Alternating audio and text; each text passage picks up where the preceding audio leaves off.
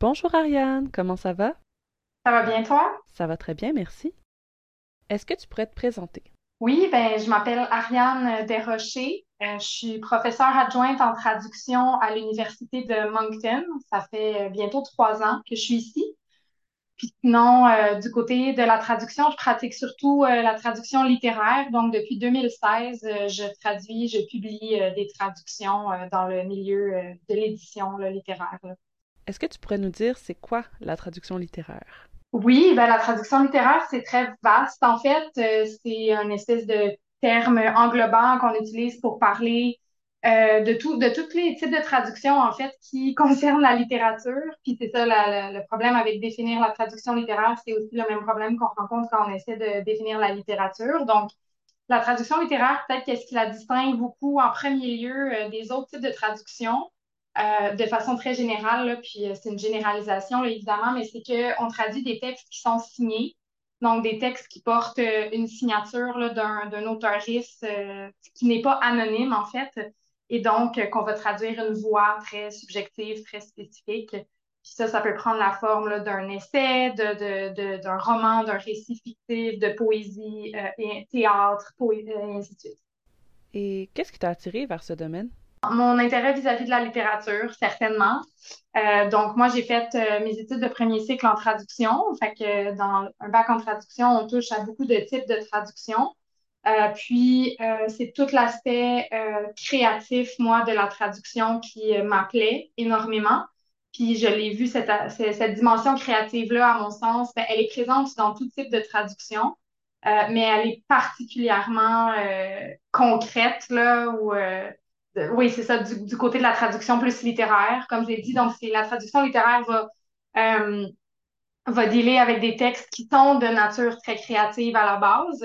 Et donc, le défi, c'est de euh, reproduire finalement cette créativité-là euh, dans un autre ensemble de formes linguistiques.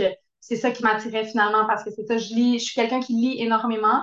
Donc, je lisais beaucoup et euh, j'imagine que j'ai toujours aussi peut-être voulu en quelque sorte écrire. Puis, euh, mon parcours, moi, ma formation en traduction, euh, ben, c'était évident pour moi que je pouvais un peu assouvir ce, désir, ce désir-là d'écrire par la traduction, par écrire, réécrire les livres de d'autres gens, des livres que je trouve brillants, fascinants, incroyables. Est-ce qu'il faut faire des études pour travailler là-dedans? Je dirais que ça prend pas euh, des- d'études euh, en littérature ou euh, une formation peut-être institutionnelle en littérature. Ça peut pas, ça, ne nuit pas, c'est certain. Donc, pour ceux, celles qui auraient, je sais pas moi, un diplôme ou quelque chose en traduction, puis qui auraient aussi étudié la littérature, je veux dire, c'est sûr que c'est logique que la traduction littéraire, clairement, ben, on a les on a plus d'outils pour. Cela dit, euh, je pense pas que c'est nécessaire, non, de faire des études euh, en littérature pour pratiquer la traduction littéraire, mais je dirais que ça prend une sensibilité euh, littéraire. Donc, et, mais ça, ça peut s'acquérir de différentes façons. Donc, c'est ça, on peut être juste quelqu'un qui lit énormément, qui est actif dans le milieu littéraire, qui écrit peut-être aussi. Donc, il y a toutes sortes de façons, je pense, pour moi, d'arriver à la traduction littéraire, mais la sensibilité, puis des outils euh, en littérature, c'est sûr que c'est ça, c'est fondamental. Si on les euh, obtient, ces outils-là, par la formation universitaire ou euh, différemment, pour moi, ça fait pas vraiment de différence. Est-ce que c'est envisageable de gagner sa vie avec ce métier? Je dirais oui. Oui, mais en la, en ajoutant autre chose. Donc, je connais pas, moi, personne qui fait ça exclusivement à temps plein. En fait, je connaissais quelqu'un qui, euh, une seule personne qui, euh, depuis, c'est pendant une dizaine d'années, a fait ça pas mal à temps plein. Et là, récemment, cette personne-là doit se tourner vers d'autres types de traductions euh, ou de révision ou de, d'édition. Donc, c'est ça. C'est, souvent les traducteurs littéraires, ceux les plus prolifiques, ceux qui en font le plus. Ben, ils traduisent peut-être deux, trois livres par année, mais c'est peut-être pas suffisant. Il faut aussi faire de la révision, euh, d'autres types de traductions, par exemple pour les musées, des choses comme ça, euh, on the side. Mais cela dit, euh, pour beaucoup de gens que je connais, et moi, avant d'être prof à temps plein, c'était quand même un bon, un bon pourcentage de mon, de mon salaire annuel qui venait de la traduction littéraire. donc, il y a certainement de l'argent à faire là. Puis les plus chanceux, c'est ça, parmi nous, ils parviennent ou arrivent quand même à ce que ça fasse, ça, ça soit, ça, ouais, ça occupe une grande partie finalement de, leurs activités professionnelles. Mais je dirais aussi, pour un petit peu comme nuancer la, la, question et la réponse, euh, ne va pas vers ce milieu-là nécessairement pour l'argent. Euh, là, surtout avec les subventions du Conseil des arts qui n'ont pas augmenté depuis 14 ans. Donc, on a quand même un tarif euh, assez bas présentement, surtout avec l'inflation. Euh, donc, c'est pas de moins en moins bien payé finalement. Et c'est aussi un travail, des fois, ça dépend de la nature du livre, mais un livre très, très difficile à traduire, ça peut être très long. il faut vraiment être passionné et aimer ça. Euh, donc voilà. Oui, c'est possible d'en faire son, son gagne-pain ou une partie de son gagne-pain, mais il ne faut pas juste penser en termes monétaires là, pour, pour aller faire de la traduction littéraire parce que euh, c'est pas la c'est certainement pas le type de traduction le plus payant, là, ça on va se le dire. Est-ce que c'est payé à l'heure, au mot, ou peut-être qu'il y a des contrats? La traduction littéraire au Canada, euh, elle est subventionnée par le Conseil des arts du Canada. Euh, donc, les traducteurs littéraires, euh, pour, pas pour tous les projets, mais pour la plupart des projets. Mais euh, c'est des subventions, c'est ça, qui viennent du gouvernement. Donc, on est payé par le Conseil des arts du Canada, qui est en fait une enveloppe qui vient de Patrimoine Canada. puis, c'est 18 sous le mot pour la prose. donc, ça, ça inclut la fiction, la non-fiction. Puis ensuite, du côté, du côté du théâtre et de la poésie, euh, et je pense du roman graphique, on est du côté de 25 sous le mot. Mais ça, comme je t'expliquais, euh, c'est des tarifs qui n'ont pas euh, augmenté depuis 2008 ou 2009. ce qui fait que avec l'inflation et tout, on serait censé être rendu beaucoup plus, avoir des bien meilleurs tarifs que ça. Euh, donc ça, c'est quelque chose que les, les traducteuristes euh, littéraires, euh, on, on, essaie de se battre un petit peu pour ça. C'est pas évident, on n'est pas beaucoup. Mais oui, donc voilà pour ce qui est de, du salaire, c'est le, taux standard, c'est on suit le Conseil des arts, c'est 18 sous le mot pour la prose, 25 sous le mot pour les autres types de textes. Et toi, est-ce que tu travailles à ton compte? Euh, oui, ben, comme je te disais tantôt, moi je suis prof euh, d'université maintenant, mais euh, pendant que j'étais aux études, au doctorat, puis même encore là aujourd'hui, c'est ça, je fais encore quelques contrats. Oui, c'est à la pige. La traduction littéraire dans le milieu de l'édition, c'est exclusivement à son compte à la pige. Les maisons d'édition, ils n'ont pas des, traducteurs salariés. Là. Donc, ils ont souvent des, les maisons d'édition sont souvent habituées, ils ont souvent un bassin de traducteuristes qui vont, à qui ils vont faire appel pour leurs différents projets mais euh, personne n'est à temps plein là, sur un payroll. Et comment on trouve les livres à traduire? Oui, OK, ben si, si euh, pour les gens qui euh, s'intéresseraient à faire de la traduction littéraire, là, on va prendre le, cas hypothétique de l'anglais vers le français. Donc, il faut, comme tu dis, la première étape, c'est un peu trouver un projet. Donc, puis ça, pour trouver un projet, c'est ça que je disais tantôt, avoir une sensibilité littéraire, des outils littéraires, il faut lire énormément en anglais. Euh, fait être traducteur littéraire, il faut lire énormément en anglais puis lire énormément en français, un petit peu comme en même temps. Euh, rule of thumb, moi je dirais un livre en anglais, un livre en français, puis alterne comme ça. Euh, parce qu'il faut être au fait de ce qui se publie en anglais pour voir un peu qu'est-ce qui sort du lot, qu'est-ce qui est original, qu'est-ce qui se démarque cette année, par exemple. Il faut connaître les tendances, les modes, euh, autant que les, les étoiles émergentes, un petit peu, tout ça. Fait qu'il faut être vraiment au courant de cet écosystème-là. Euh, donc avoir un pied dedans et euh, de l'autre côté aussi lire beaucoup en français pour même chose en fait, savoir ce qui s'écrit en français, comment est-ce qu'on écrit certaines choses et ainsi de suite. Donc, trouver un projet, ça demande déjà à la base de, je pense, plusieurs mois ou années d'un certain investissement à lire de la littérature d'expression anglaise.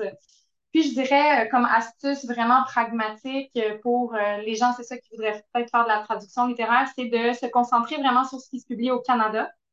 Donc, d'oublier les auteurs américains, les auteurs européens. ça, ça, ça, coûte beaucoup trop cher pour obtenir les droits. c'est les maisons d'édition en France qui vont les obtenir normalement, mais au Canada, on est un écosystème littéraire à deux langues, donc deux industries très séparées. Mais euh, est-ce que c'est ça, c'est beaucoup plus facile en fait d'obtenir les droits, euh, de pouvoir entrer en contact avec l'auteur et ainsi de suite. C'est beaucoup plus réaliste de, euh, de faire ça. Fait se concentrer sur le Canada anglais, regarder les listes des prix, lire, lire, lire, lire, lire. Là, à un moment donné, on tombe sur un projet, par exemple, qui nous parle énormément. la deuxième étape, ça serait ensuite de ça d'aller vérifier si les droits de traduction de cet ouvrage-là sont disponibles. Je dirais aussi le plus récent, l'œuvre, la plus récente l'œuvre est possible, le mieux c'est. Euh, parce qu'on a des, maisons d'édition qui euh, veulent vraiment publier des choses euh, actuelles versus pas un livre publié il y a comme 12 ans, mettons, qui est un petit peu tombé dans l'oubli. S'informer pour voir si les droits de traduction sont disponibles, ça, c'est auprès de la maison d'édition originale normalement. Et là, quelqu'un va te répondre oui, les droits sont disponibles ou non. S'ils sont pas, ben c'est fini, euh, on abandonne le projet. Ils sont quelque part, le livre est en train de se faire traduire par quelqu'un d'autre, c'est dommage. En même temps, ça valide qu'on avait comme un bon instinct, puis que ce livre-là, euh, donc on peut, on peut continuer sur cette voie-là, puis aller trouver un autre projet. La troisième étape, ensuite, ça serait de trouver, et c'est là peut-être même l'étape la plus importante et la plus difficile, c'est de trouver un éditeur de langue française qui serait euh, prêt à porter ce projet de traduction-là, donc à le publier. Euh, puis ça, il faut, il faut faire encore une fois une recherche euh, chez les éditeurs, par exemple, mettons, de, de, langue française au Canada, euh, puis voir un peu le projet, il fit avec quelle maison. Donc, on va pas pitcher un essai, je sais pas moi, de sciences politiques à une maison d'édition qui se spécialise en poésie. Donc là, c'est vraiment gros ce que je dis, mais il faut vraiment essayer d'aller trouver la bonne maison pour le projet, que le, le projet soit bien porté. Et il euh, faut faire donc un petit pitch de vente euh, à la maison. Euh, et si la maison, après, si, la, si ça mord à la maison, faudra peut-être faire un, un, un, extrait, donc un échantillon de traduction de quelques pages. Il va surtout être demandé quand ça sera la première fois, mettons, que tu traduis, tu travailles pour une maison d'édition euh, qui te connaissent pas. Là, moi, mettons, j'ai travaillé euh, avec certaines maisons d'édition pour qui j'ai traduit plusieurs, plusieurs livres, là, ils me demandent plus d'échantillons. Tu sais, c'est comme, il y a une confiance. Euh, puis sinon, normalement, ouais, ça, c'est tricky. Moi, les échantillons que j'ai faits, je n'étais pas payée pour, mais de plus en plus, je sais que c'est une pratique que les gens ben, critiquent. Puis si la maison demande un échantillon, elle devrait être en mesure de le payer. Je pense que c'est très, très, très raisonnable de demander ça. D'autant plus que si on va de l'avant, ça sera remboursé après ça par euh, la subvention, etc. Euh, puis, tu sais, on peut faire, il y a moyen de faire un échantillon qui n'est pas trop gros. Puis les échantillons, après, ça dépend vraiment du livre. Mais oui, s'il y a un chapitre, je sais pas, moi, au début, qui fait 5-6 pages, ce serait parfait, euh, mais je ne ferais pas un chapitre de 40 pages pour un échantillon non plus. C'est vraiment juste pour montrer ce dont on est capable. Puis là, ça déboule sur toutes sortes. Il y a plein d'autres étapes après demande de subvention, acquisition des droits, etc., etc., jusqu'à ce que le livre soit imprimé. Ça peut prendre énormément de temps.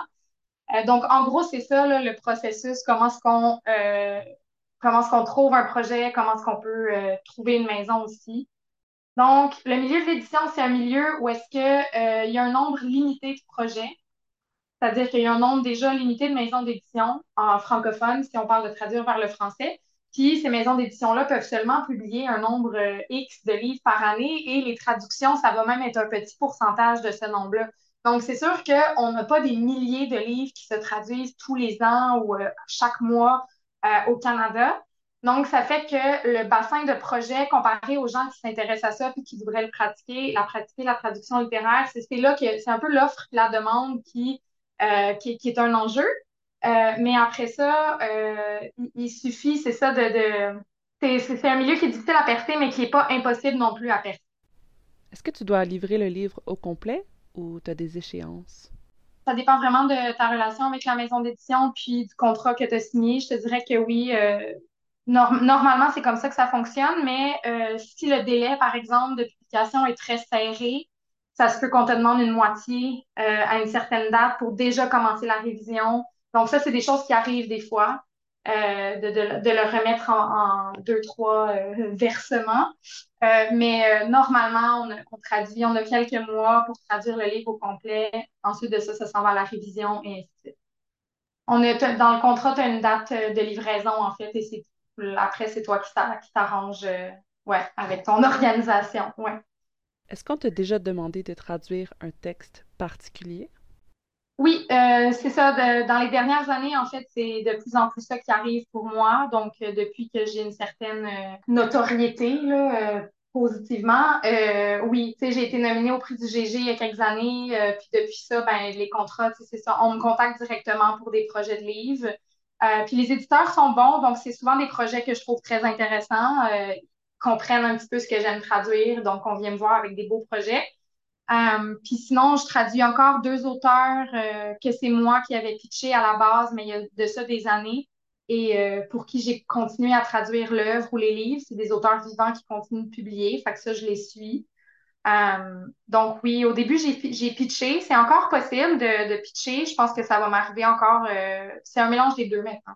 Et est-ce que tu es plus papier-crayon ou ordinateur? Je me la fais souvent poser, est-ce qu'on utilise des mémoires de traduction en littérature? Est-ce qu'on... La réponse à ça, c'est non. Puis vraiment, ça, je l'ai posé à beaucoup de collègues, mais on travaille tous sur Word. Donc, nous, là, c'est la, bonne vieille école, euh, le document Word. Euh, parce qu'une mémoire de traduction en littérature, ça, ça, servirait à rien. Il n'y a jamais des phrases qui sont pareilles. Euh, c'est juste, ça s'applique juste pas. mais donc c'est ça, document Word. Moi, je travaille encore avec la version papier des livres. Donc, j'aime avoir mon livre vraiment à côté de moi, ouvert. C'est bon de travailler avec la version publiée aussi, donc papier parce que euh, souvent les PDF que les maisons d'édition nous envoient sont pas les finales. Il y a toujours des, petites euh, différences et tout. Fait que la version publiée, tu le sais que c'est la bonne.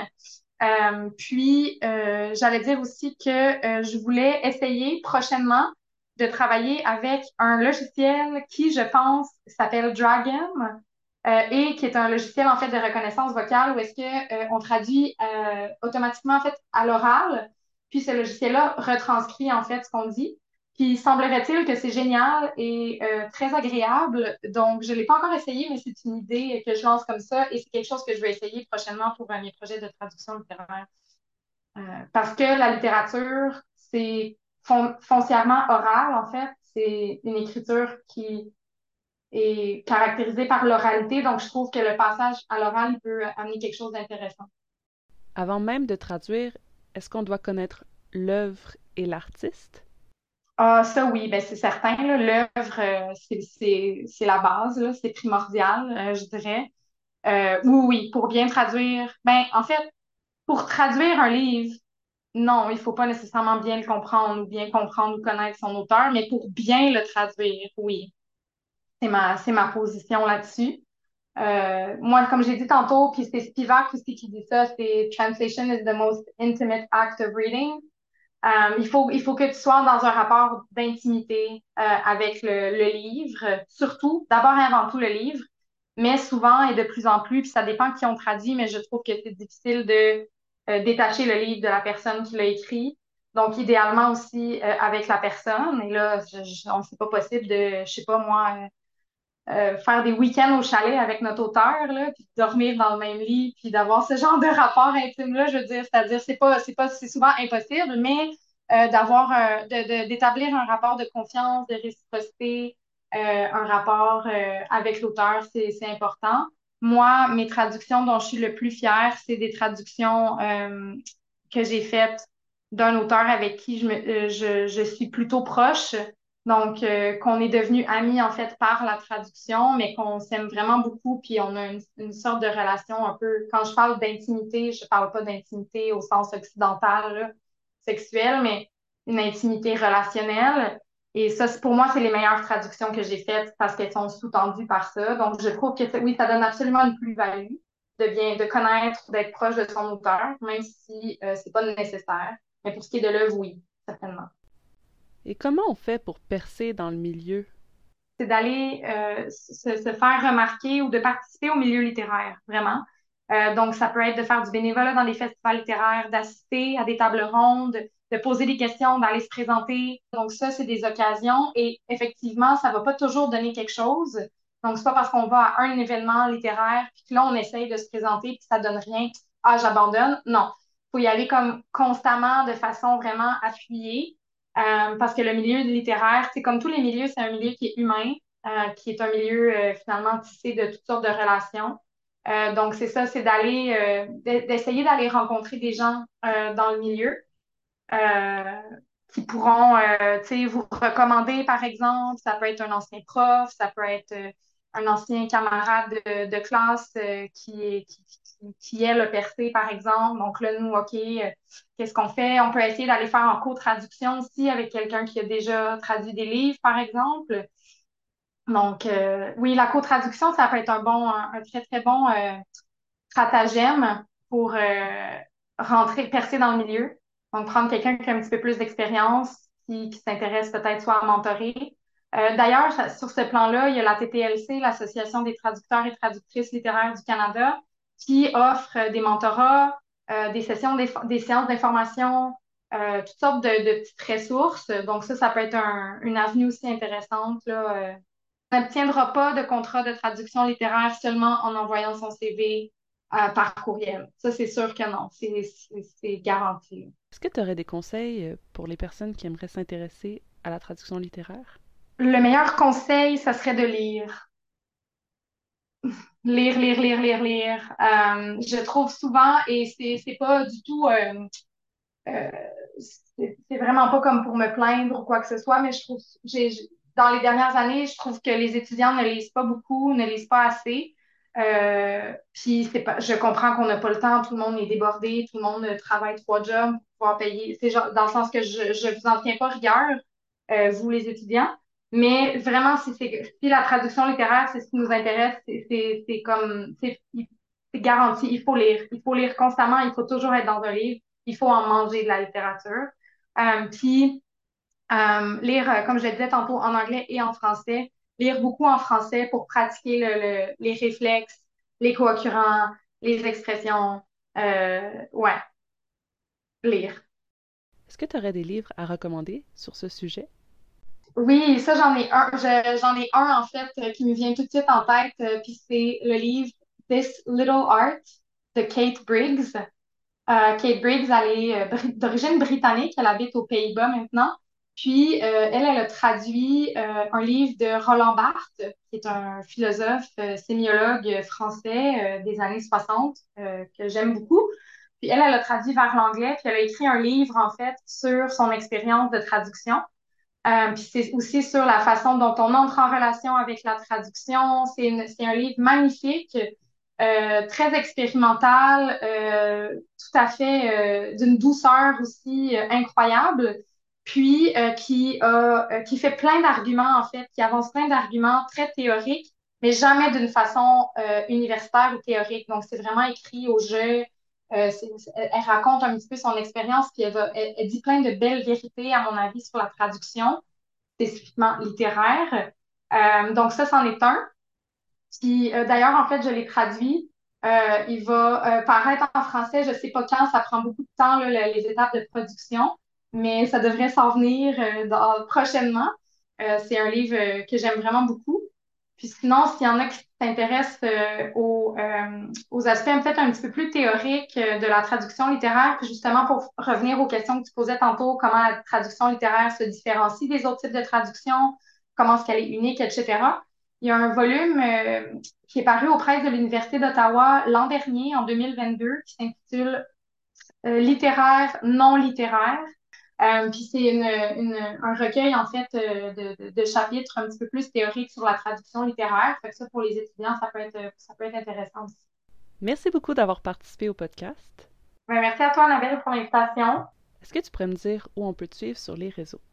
Ben, écoute, je, je suis pas vraiment sur les réseaux euh, à l'heure actuelle, mais s'il y en a qui s'intéressent, dans le fond, à ce que je fais dans mes recherches, euh, je mes recherches, en fait, mes articles sont publiés, euh, vous pouvez les trouver sur Érudit, si vous trouvez, cherchez mon nom.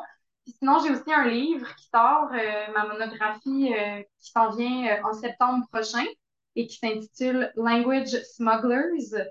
ça sera chez Bloomsbury Academic en anglais, mais s'il y en a qui s'intéressent à mes recherches, vous pouvez checker la sortie de mon livre, c'est ça en septembre.